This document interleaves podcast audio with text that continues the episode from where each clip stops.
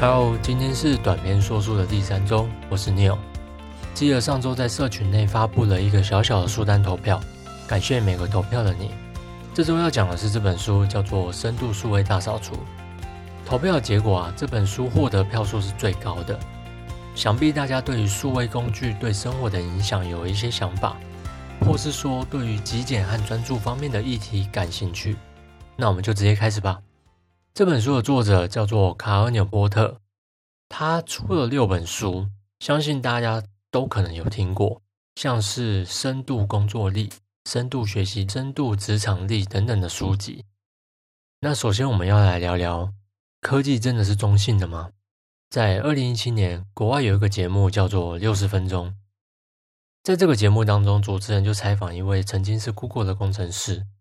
那这名工程师在受访的时候，他就说。智慧型手机啊，其实就是吃饺子老虎机。而当主持人再度询问说：“戏骨是在写 A P P 程式，还是写 A P P 程式来操纵用户呢？”这位工程师就说：“曾经有句话曾经这么讲，科技是中性的，如何使用啊，完全操控在个人。然而事实上并不是如此啊，因为他们其实希望你用特定的方式长期使用他们的产品。”因为这是他们的获利方式。另外，书中也提到，社群媒体必须停止假装他们是人畜无害的宅神，正在打造一个更美好的世界，并且要坦诚，他们其实是穿着 T 恤的烟农，正在向儿童兜售一种会上瘾的产品。因为其实查看你获得几个赞，跟抽烟没有什么两样。这让我想起上周短篇说书提到的行为设计。撰写《设计你的小习惯》这本书的作者本身就是在进行行为设计方面的研究，并且制作出 Instagram 这款极具影响力的 APP，影响了你我的生活。所以，我们真的可以看到行为设计的强大之处。而在本书所提到的另外一个现实是，商业中啊，他们砸进了数十亿美元的投资，不断的在精进研究，要如何用新的方式呢，想尽办法让我们停留在这些工具上。并且让这些工具彻底融入到我们的生活当中，变成一件无可避免的事。而事实上，这并非我们主动去要求的生活模式啊。因此，这其实是一场实力悬殊的军备竞赛。我们需要有一套完整的策略来应应，不要让数位工具来支配我们的生活。这个部分，其实我觉得是本书最重要的一个区块，因为只有先认知到数位工具为我们带来什么样的副作用。才有可能去正视这个在生活中每分每秒都存在，但是却被大家所忽略的问题，也才会想到这本书所提倡的数位极简的理念。那我们接着就来聊聊为什么人们会上瘾，上瘾的原因是什么？通常讲到上瘾，普遍会想到的就是烟酒方面的成瘾。然而，经过前面的叙述，我们可以知道，定期不断的查看有多少人按赞的我们。其实就如同有了烟瘾而引发了上瘾，而针对上瘾的这一个部分呢，本书提到了有两种力量。第一个是间歇的正向强化，概念上简单的来说，就是一种给予一个不可预测的正向回馈机制。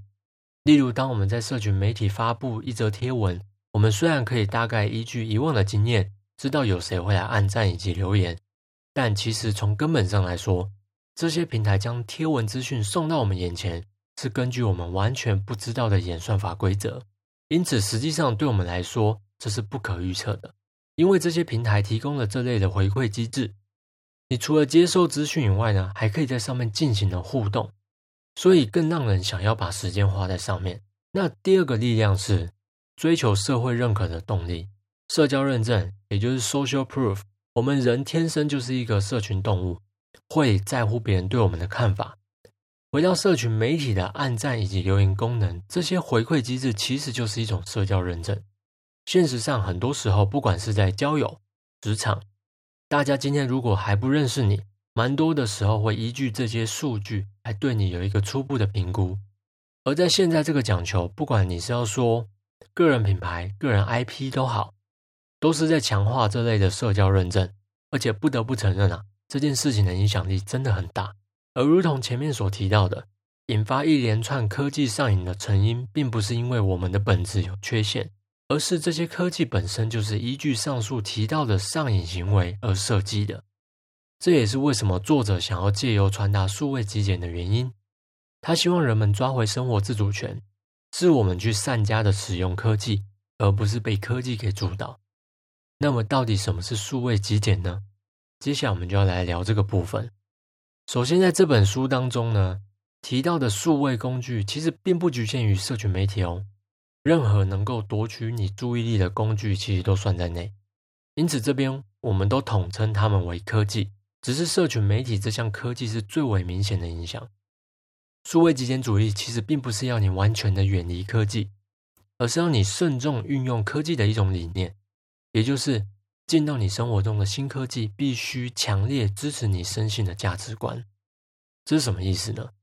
以往你可能都是被动的使用科技，现在则是要从你自己个人的价值出发，反向的推导出你真正需要的科技有哪些。而这个所谓的个人价值观，其实不用想的太复杂。举例来说，如果今天你是一个很重视家人朋友的人，那这个就是属于你的个人价值观啊。然后你要从这个价值观去推导出你是不是真的需要某一项科技。讲到这边，你可能会有一点怀疑，是不是真的能够做到啊？所以这里就要分享数位极简主义的三大原则，来佐证数位极简其实是可行的。首先。第一个原则是，杂乱是代价高昂的。我们使用了太多的 APP、太多的装置和服务，这些东西都占用掉我们太多的时间。尤其是如果你经常不知道时间都用到哪里去的时候，就代表你的时间在无形、无意识的状况下被这些数位科技给剥削了。第二个原则是，优化很重要。能够去判断出某个科技是否支持你所重视的价值观，其实只是第一步。更重要的是要去思考该如何使用这项科技。第三个原则是有意识的作为，令人感到满足。生活与工作中让你感到最平衡的那个时候，通常都来自于你掌握了自主权，而非被他人掌控。因此，当你开始有意识的去使用这些科技的时候呢？就会因为掌握了某种程度上的自主权而感到满足。了解数位极简主义的原则之后，接着就产生一个实际的问题：我们要怎么开始啊？这里作者就提出了一个数位断舍离的流程，一共有三个步骤。第一个步骤是定义科技规则。首先，你要评估一下哪些科技你停用了三十天也不会死掉。一个简单的评判标准就是问自己以下这个问题。如果我暂停使用某某科技，会不会严重干扰或损害到我的工作与个人生活呢？如果你的答案是肯定的，那么这项科技就不属于可有可无的科技。反之，如果停用也不会有影响的话，那么你就可以直接把这项科技列入你的排除清单了。举例来说，如果三十天不看电视，你觉得对生活中其实没什么影响，那就是可有可无的科技。但如果三十天都不使用 email，你可能会被上司定得很惨。那么，email 就不是一个可有可无的科技，而这类科技呢，就必须要明确的去定义一种操作程序，也就是在特定的哪个时间如何使用。继续接续 email 的例子，你可以定义的操作程序可能是每天早上九点打开公司信件夹，看看有没有客户或上司寄来的信件。并且先做出基础的筛选，挑出需要立即回复的信件，以及及时的给予回应。不是急件的部分呢，则留到下班前一个小时再进行回复。这就是你所定的一个规则。第二个步骤就是停用三十天。完成定义科技之后呢，你手边就会有一份科技禁用清单。接下来的步骤就是要实践它，该移除的就直接移除吧。而在这个过程当中的头几天，你可能会因为部分的科技被移除而感到有些焦虑。作者表示说，这个情况其实非常的正常，也是必经的排毒体验。这个体验相当的重要，因为你会在三十天当中渐渐的清楚知道你是否真的需要这项科技。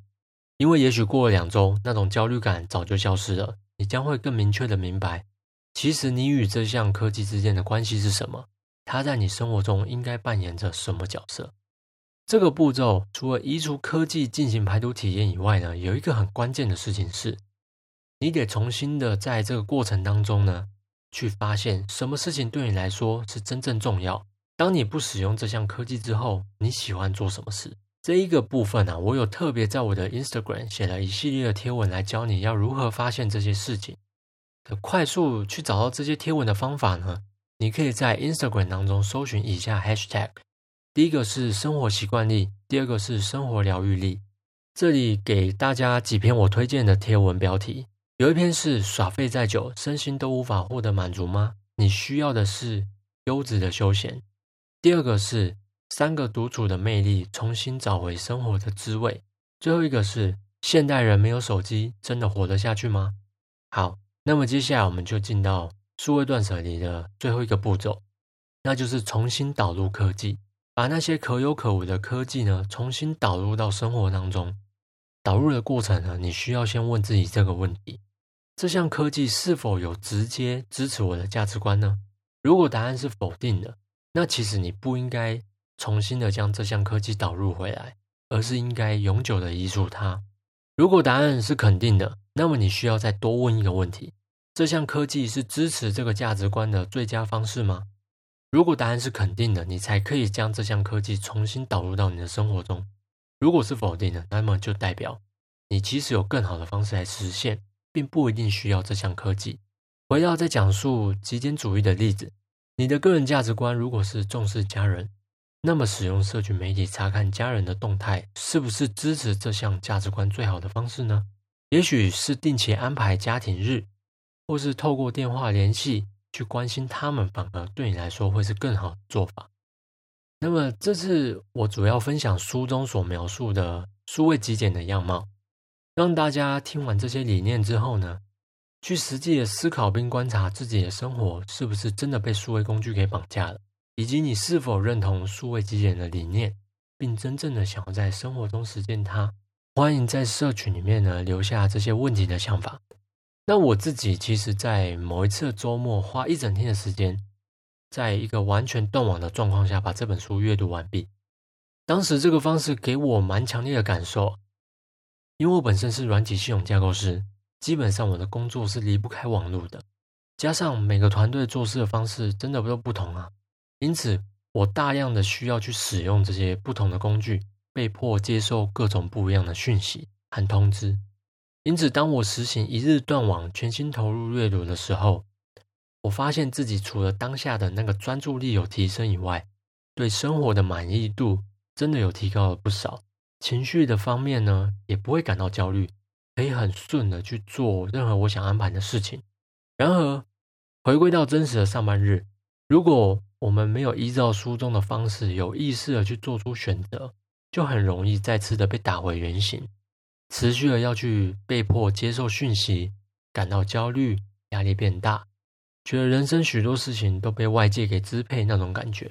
因此，希望今天听完这集内容的你，在上班日呢，可以更有意识的去观察，不用急着做出改变，先做观察，觉察出哪些数位工具为你带来不好的影响，然后再一步一步的使用今天所学到的方式去做改变。